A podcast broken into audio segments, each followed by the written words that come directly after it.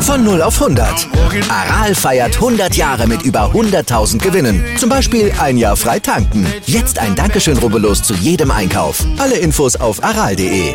Aral, alles super. Hallo und herzlich willkommen zu einer neuen Folge Bleu Blanc Rugby, dem deutschsprachigen Podcast über französischen Vereinsrugby. Heute eine kleine, sagen wir mal, Sonderfolge. Am Montagabend um 19.30 Uhr läuft ja die Nuit de Rugby, die 17. Ausgabe der großen Awardshow des, äh, des Ligaverbands der Ligue Nationale de Rugby. Ist ja mittlerweile eine recht große Veranstaltung geworden mit Promis, mit äh, Sportstars mit allem drum und dran. Live auf Kanal Plus, sogar im Free TV kann man also über die Website äh, von Kanal Plus verfolgen. Ist natürlich auf Französisch. Wenn man das also nicht versteht, wenn man kein Französisch kann, hat man also entsprechend wenig Spaß daran. Aber dafür bin ich ja hier, euch einen kleinen Überblick darüber zu geben, wer alles nominiert ist, wer meiner, wer wahrscheinlich gewinnen wird, wer fehlt, wer übersehen wurde. Meine kleine Ausgabe der, äh, einer Oscar-Party, wenn man so möchte. Bevor wir dazu kommen, möchte ich noch einmal kurz darauf hinweisen, dass diese Awardshow wirklich von der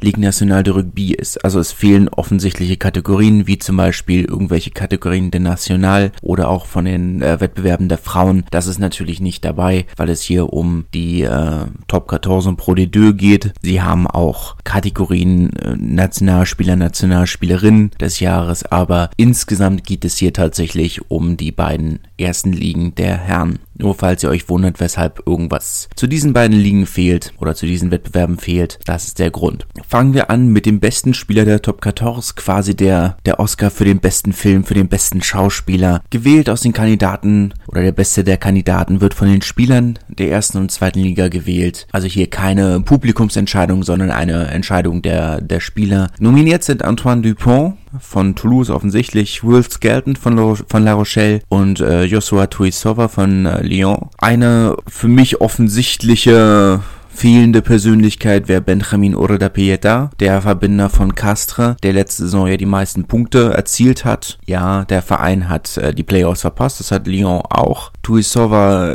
ist natürlich ein Spieler, der sehr auffällt.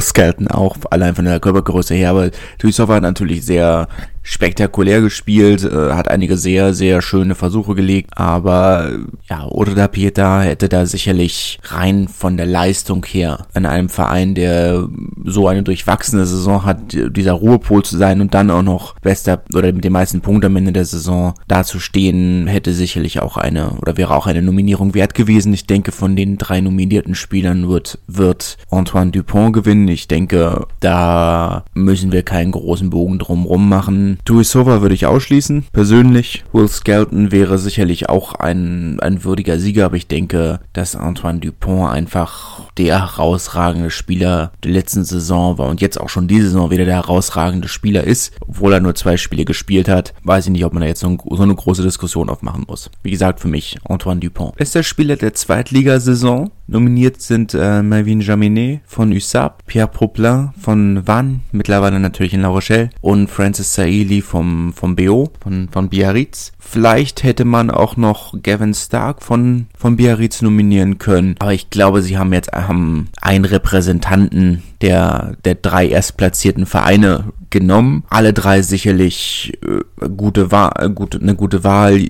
aber auch bei jedem dieser drei Vereine hätte man andere Spieler finden können. Wie gesagt, Kevin Stark bei, bei Biarritz zum Beispiel, Canton Valker bei USAP, Hilsenbeck bei, bei Wann zum Beispiel aus deutscher Perspektive, aber da hätte es einige Spieler gegeben, die, die man hier hätte nominieren können. Ich denke, Melvin Jaminet wird gewinnen. Einfach für mich und das Argument wird auch gleich noch ähm, bei der nächsten Kategorie, Kategorie kommen, einfach weil es seine erste Saison bei den Profis war, überhaupt und dann so herauszustechen, ist, denke ich, eine sehr solide Leistung. Ich denke, es wird, ähm, aber ich weiß nicht, ich sag Francis Saeli. Einfach weil ich glaube, dass Mervyn Jamini die nächste Kategorie gewinnt, deswegen glaube ich, wird es hier äh, Francis Saeli. Aber wir werden sehen. Achso, der beste Spieler der Zweitligasaison wird natürlich auch von den Spielern gewählt, genauso wie die nächste Kategorie, die Revelation, der, die Neuentdeckung der Saison. Nominiert sind Gaetan Barlow von Castres, Melvin Jaminet von USAP und äh, Matthijs Lebel von äh, Toulouse. Ich denke, das wird ganz klar äh, Melvin Jaminet gewinnen. Wie gesagt, allererste Profisaison und dann in seiner allerersten Profisaison in der zweiten Liga ist direkt in die Nationalmannschaft zu schaffen. Ich denke, da müssen wir jetzt nicht groß drum herum reden. Ich denke, für,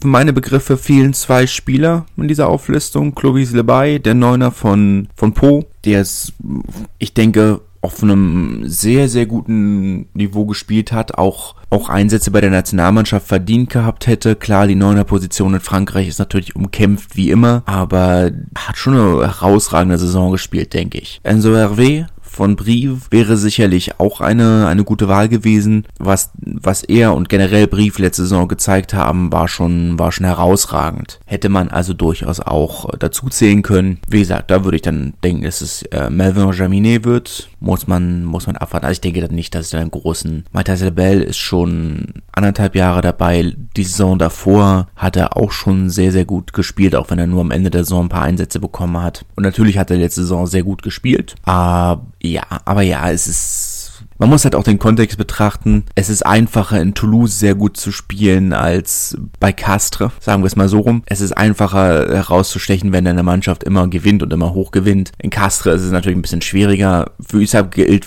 so ein bisschen das gleiche wie für Lebel, aber ich glaube insgesamt dafür, dass die, wenn deine erste Zweitligasaison direkt bei der Nationalmannschaft endet, dann bist du die Neuentdeckung des Jahres. Ich denke, so einfach ist das dann letzten Endes tatsächlich. Und apropos Nationalmannschaft, wieder eine Kategorie, die von den Spielern äh, gewählt wird. Oder wo der Sieger von den Spielern gewählt wird, der, äh, der beste internationale oder der beste Nationalspieler von Frankreich. Nominiert sind Grégory Aldrit von La Rochelle, Antoine Dupont von Toulouse und Anthony Gelange, mittlerweile von Toulouse, war er über den Sommer Kapitän der Nationalmannschaft, ist ja aus Castres nach Toulouse gewechselt. Ein Spieler, den man anstandshalber noch dazu erwähnen sollte, wäre Brice Dulin, der ja, na, wirklich gerade in den Six Nations herausragend für Frankreich gespielt hat, sich ja vor dem Sommer oder im Finale der Top 14 leider die Hand gebrochen hat. Aber davor hat er ja wirklich gerade während der Six Nations unglaublich gut gespielt. Auch die Six Nations für mich der Grund, weshalb ich Gregory Aldrit ein bisschen ausschließen würde. Er hat manchmal während der Six Nations ein bisschen kopflos gewirkt, finde ich. Hat da nicht ganz so auf seinem, seinem normalerweise herausragenden Niveau gespielt. Anthony Gelange hätte es sicherlich auch verdient, aber ich glaube, auch diese Kategorie wird, und ich, ich entschuldige mich für, diese, für diesen Mangel an Kreativität an Antoine Dupont gehen. Ich weiß nicht, ob man, ob man an ihm vorbeikommt. Weiß ich nicht. Ich denke, Anthony Gelange hat sicherlich sehr gut gespielt,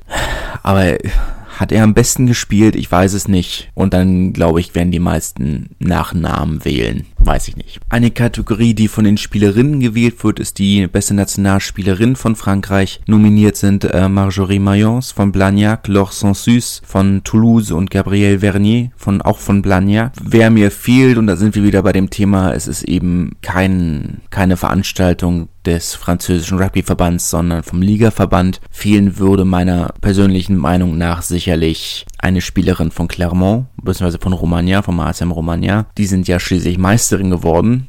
Ich wüsste jetzt aber auch nicht, wen man äh, in diese Kategorie zählen könnte, weil Caroline Thomas ist zwar oder hat zwar einen dualen Vertrag mit dem französischen Rugbyverband, aber und war auch immer in den Trainingslagern mit dabei, hat es aber eigentlich nicht mehr in die Spieltags 23 geschafft. Äh, Jessie Tremolière war ja letzten noch, war ja, wurde ja noch zur Spielerin des letzten Jahrzehnts gewählt von, vom Panel von World Rugby, musste aber jetzt in den, in dieser Saison das 15er Trikot an Emilien, Emilie Boulard äh, abgeben, kam zwar immer von der Bank, aber hat eben auch nicht mehr gestartet und dann ist es jetzt wirklich schwer zu sagen, okay, sie sind zwar Meisterin geworden, aber in der Nationalmannschaft oder vom, im Nationalteam vielmehr war jetzt keine von ihnen mehr so wirklich eine prägende Figur überhaupt dabei. Wie gesagt, die einzige Spielerin von Clermont, die noch regelmäßig in der 23 mit dabei war, war Jessie Tremolière und die kam eigentlich jetzt immer von der Bank. Emilie Boulard hat auch eine fantastische Leistung gezeigt. Darum geht's jetzt auch gar nicht. Aber es würde halt jemand vom, von den amtierenden Meisterinnen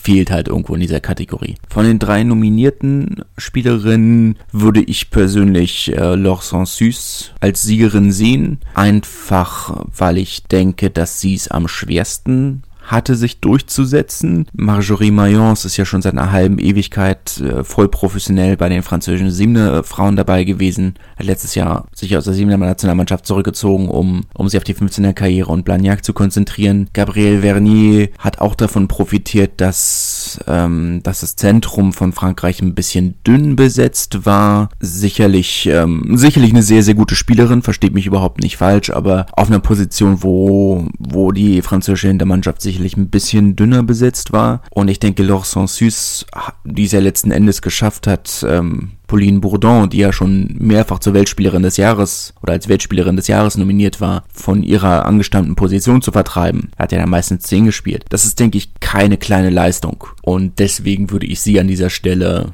als Spielerin des Jahres sehen. Kommen wir zum besten Schiedsrichter, gewählt von den Spielern, den Trainern und den, dem Schiedsrichterstab. Nominiert sind Romain Poit, Mathieu Renal, und Alexandre Ruiz. Ihren halber mit erwähnen möchte ich noch den guten Herrn Tranini und äh, Aurélie Groiselot, die sicherlich auch nicht, die jetzt ihre erste Zweitligasaison pfeift, aber vorher in der National wirklich einen, wie ich finde, herausragenden Job gemacht hat unter deutlich schwier schwierigeren Umständen ohne Videoschiedsrichter mit bedingt qualifizierter Assistenz an der Seitenlinie. Finde ich, hat sie sehr souverän und sehr gut gepfiffen und wurde jetzt auch zu Recht oder wird jetzt auch zu Recht in Zweit- und Erstligapartien eingesetzt. Von den drei Nominierten, oder ich sag mal Miss äh, Tranini einfach dafür, dass er seine, oder der seit einigen Jahren sehr souverän auf der, ähm, in der Top 14 äh, unterwegs ist und den ich auch einfach mal dafür, dafür hervorheben möchte, dass er drei Sprachen fließend pfeift und auch während des Spiels zwischen Französisch, Englisch und Spanisch problemlos hin und her wechselt, muss man auch mal loben. Viele gerade englischsprachige Schiedsrichter können ja nur Englisch. Von daher muss man das ja auch sehr positiv hervorheben. Nicht alle, soll jetzt gar nicht so klingen. Wayne Barnes zum Beispiel ist ja ein sehr positives Beispiel, der sehr gut Französisch spricht.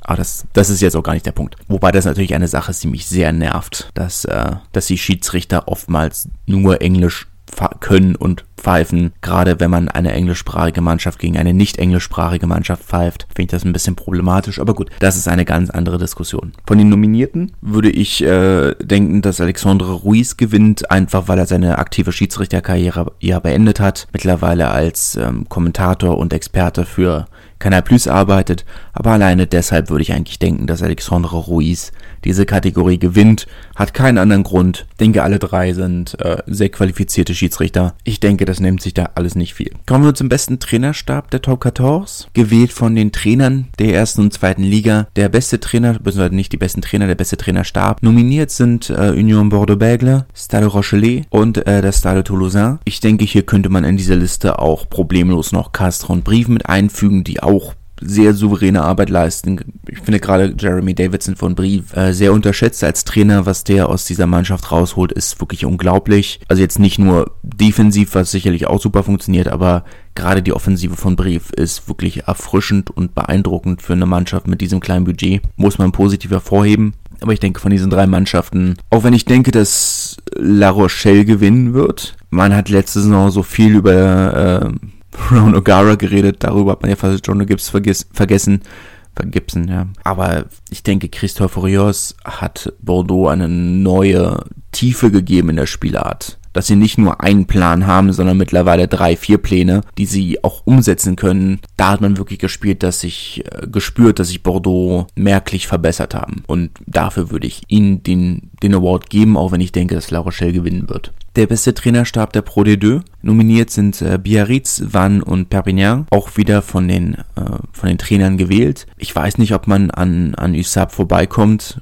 109 Punkte, nee, 106 Punkte, 107 Punkte sind es, glaube ich, irgendwo in der Mitte, die sie geholt haben. Das ist die, weiß nicht, ob es die beste Zweitligasaison aller Zeiten ist, aber es ist definitiv eine der besten drei Zweitligasaisons aller Zeiten. Nochmal acht Punkte, auch die sie vor wann am Ende waren. Ich denke, da kommt man an USAP nicht vorbei. Ehrenhalber möchte ich noch äh, Carcassonne erwähnen und äh, Laurent Labi oder Laurent Labitte, wie er manchmal genannt wird, auch wenn er sich selbst äh, Labi nennt, aber gut, äh, die linguistischen Debatten müssen wir jetzt nicht einsteigen, der mit Carcassonne seit Jahren eine sehr souveräne Leistung hinlegt und gerade auch innerhalb dieser Saison, wo sie ja lange auch auf dem Abstiegsplatz waren, am Ende sogar noch fast einen Playoff-Platz rausholt. Spektakuläre Leistung. Gerade mit diesem Budget zu arbeiten, muss man auch, oder würde ich jetzt auch sagen, hätte eine Nominierung wert sein können. Kommen wir zum schönsten Versuch der letzten Saison. Nominiert sind drei Versuche aus der Top 14, nämlich der von Sébastien Bézi vom fünften Spieltag, äh, für Clermont, Dylan Lates für La Rochelle am 26. Spieltag und Matthijs Lebel am 21. Spieltag für Toulouse. Ich denke, der Versuch, der noch fehlt, ist der vom ersten oder zweiten Spieltag zwischen Clermont und Toulouse, den Thomas Ramos, aus Thomas Ramos oder Dupont, ich weiß es nicht ganz genau, dieser schnelle Einwurf zwischen den Beinen durch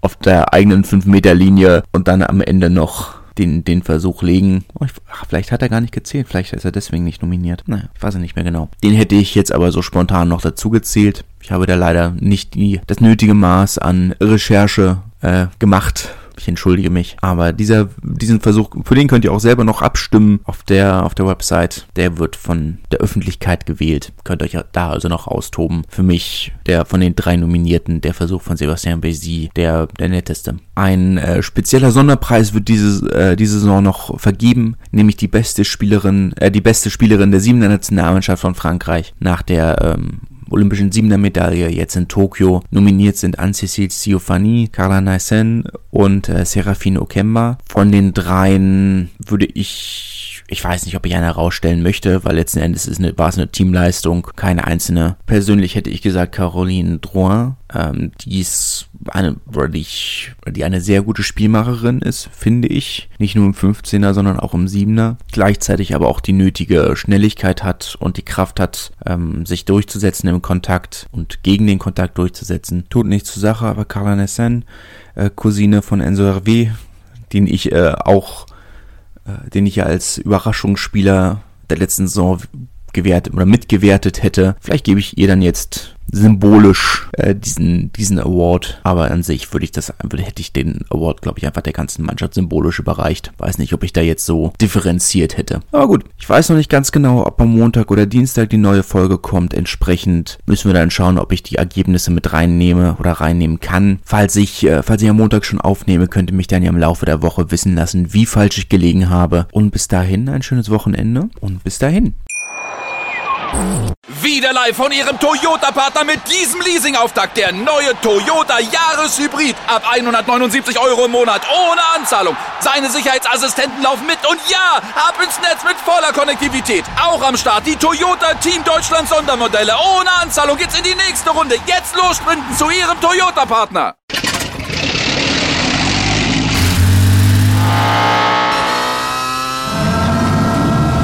Von 0 auf 100. Aral feiert 100 Jahre mit über 100.000 Gewinnen. Zum Beispiel ein Jahr frei tanken. Jetzt ein Dankeschön, rubbellos zu jedem Einkauf. Alle Infos auf aral.de. Aral, alles super. Wieder live von Ihrem Toyota-Partner mit diesem Leasing-Auftakt. Der neue Toyota Jahreshybrid. Ab 179 Euro im Monat. Ohne Anzahlung. Seine Sicherheitsassistenten laufen mit. Und ja, ab ins Netz mit voller Konnektivität. Auch am Start die Toyota Team Deutschland Sondermodelle. Ohne Anzahlung geht's in die nächste Runde. Jetzt los zu Ihrem Toyota-Partner. Wie viele Kaffees waren es heute schon? Kaffee spielt im Leben vieler eine sehr große Rolle. Und das nicht nur zu Hause oder im Café, sondern auch am Arbeitsplatz. Dafür gibt es Lavazza Professional. Kaffee am Arbeitsplatz, der genauso lecker schmeckt wie in eurem Lieblingscafé. Die perfekte Kaffeelösung für jede Art von Unternehmen. Klein, mittel, groß. Ihr habt auf jeden Fall einen Kaffee, der schmeckt. Die richtige Motivation für eure Arbeitstage. Alle Infos zu Lavazza Professional findet ihr auf lavazzapro.de mit allen Kaffeelösungen für euer Büro.